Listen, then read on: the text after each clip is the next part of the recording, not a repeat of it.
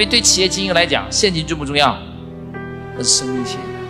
所以定业绩目标，要怎么定啊？我教大家怎么定啊？有两类定目标的方法，一类叫做延续型目标。什么叫延续型目标啊？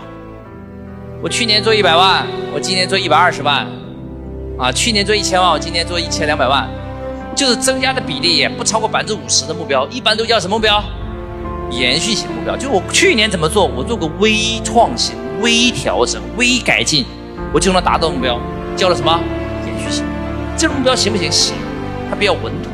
但这样目标有个最大的问题，你知道什么问题吗？就是你很容易重复过去。比如说，你的目标是成增长百分之三十，那说不定你的想法，你实现目标的方法是什么？员工多招百分之三十，我生产线再增加百分之三十啊，我进货我库存再增加百分之三十，然后我代理商多到百分之三十。所以你发现没有？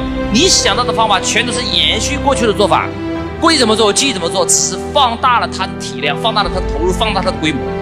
但是简单重复过去，能不能创造未来呢？如果重复过去能创造未来的话，人类还做什么进步啊？